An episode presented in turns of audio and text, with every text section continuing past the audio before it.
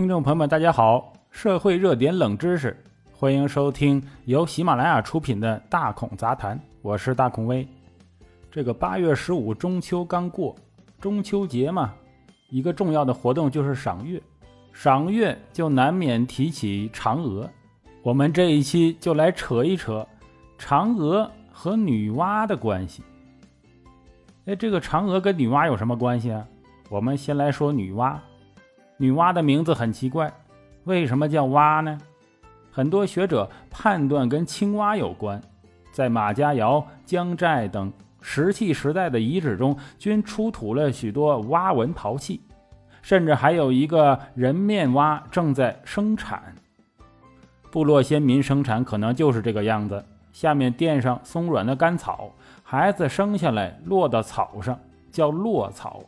这是“落草”这个词儿啊，最原始的意思。难道只是因为生产姿势像青蛙吗？当然不是，青蛙的生殖能力强啊，还挺着个孕妇一样的大肚子。这是先民部落所崇拜的。在部落时期，人们平均的寿命只有三十多岁，所以部落的壮大要依靠生育。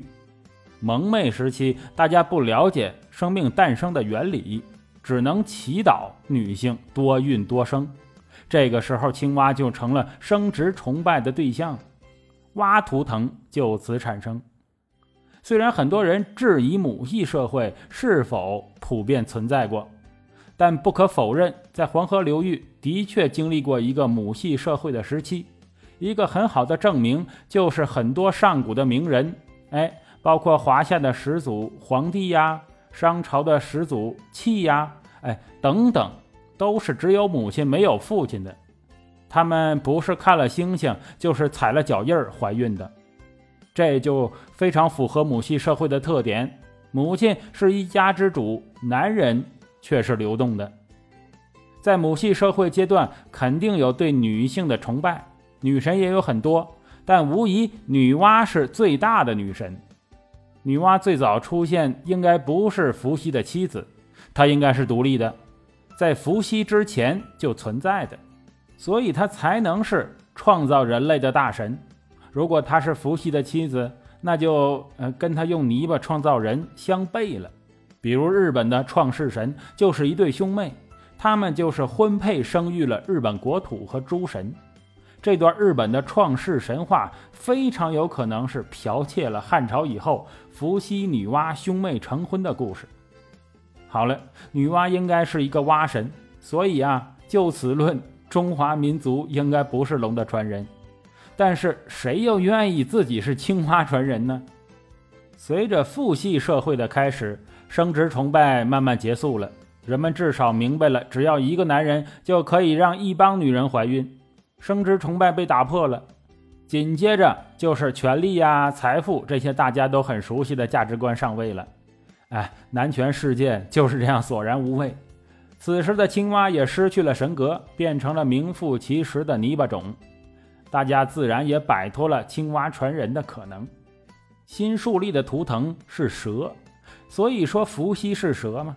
蛇看起来厉害多了，也更接近权力和武力。然后就把女娲的位置拉低，不然骑在男神们的头上还了得。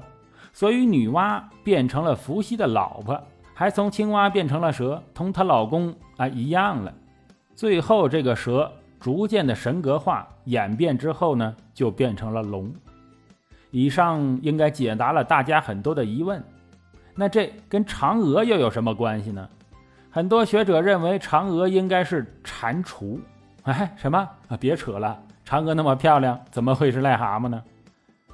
月亮里边是个蟾蜍，这个事儿啊，从汉朝开始的。马王堆里面有大量月亮蟾蜍的图案，在《淮南子》里有嫦娥偷盗仙药奔月的故事，其中就有提及脱身于月，是为蟾蜍，而为月经，说明嫦娥到了月宫，最后变成了蟾蜍。在满月之时，古人观察月亮，会看到月亮上有大面积的暗斑，形状类似一个蟾蜍。古代的很多图案里面都有类似的绘制。太阳里面是只三足神鸟，哎，代表男性；月亮里面是一只蟾蜍，代表女性。蟾蜍被认为比青蛙更能生，因为背上有很多凸起。古人觉得这些啊，怕是都会变成蝌蚪吧。但是把蟾蜍想象一个女人，确实是古人的智慧。对于象征团圆的佳节来说，人们并不希望有瑕疵，于是嫦娥被想象成最纯洁、最超逸、最美好的月宫仙人形象。关于蟾蜍来源的故事随之渐渐消失。也是谁希望拜月的时候对象是蟾蜍呢？所以大家发现没有，越是晚期的故事，越是符合大家的价值观，大家越觉得合理；越是早期的神话呢，哎，越让人摸不着头脑，因为时间跨度太大，我们真的很难理解那时候人类的想法。虽然蟾蜍如今让人看起来头皮发麻，但是古时候长期是很受人待见的，到现在也有这种文化的遗留。比如很多做生意的人的店里呀、家里会放金蟾，仔细一看呢，就是少了一条腿的蟾蜍。金蟾的寓意是生财，这也是借了它能生这一特点，后来才慢慢变成用嘴找钱。在科举时代考取功名，又被称为蟾宫折桂，哎，这是蟾蜍的蟾哈，意思就是在蟾蜍的月宫里面折下了桂枝。因为月亮上除了蟾蜍，还有一棵桂树呢，折桂就象征着取得功名富贵。没错，我国有着悠久的谐音梗历史，传统习俗中几乎随处可见。比如早生贵子啊，比如蝙蝠就是福气呀，鲤鱼是年年有余等等。既然这个嫦娥是蟾蜍精，女娲是青蛙神，那这二位自然有物种上的联系了。好了，对于那这个嫦娥和女娲的关系就讲到这里，大家也是听了一乐。但是啊，这个学者对古代人的思维研究确实有它的意义。这些原始的、看似荒诞的思维，很多时候现代人已经理解不了了。大孔研究这些啊，只为了好玩儿因为汉语这个每个字儿都是有意义的。就算是神话故事里面的人物，其名字也都是有实际意义的。很多地名也是如此，只是时光变迁，常常被弄丢了。看到奇怪的名字，大孔的好奇心就涌上来了。一查之下，还真有些文章在其中。着实是一种乐趣。大孔做这个节目啊，也是想传递这种生活态度。往大了说，这可叫哲学呀。因为哲学的英文直译过来就是爱智慧，听起来更像一种生活态度，是不是？好了，欢迎收听本期的大孔杂谈。喜欢的话，请订阅关注。我是主播大孔威，咱们下集再见。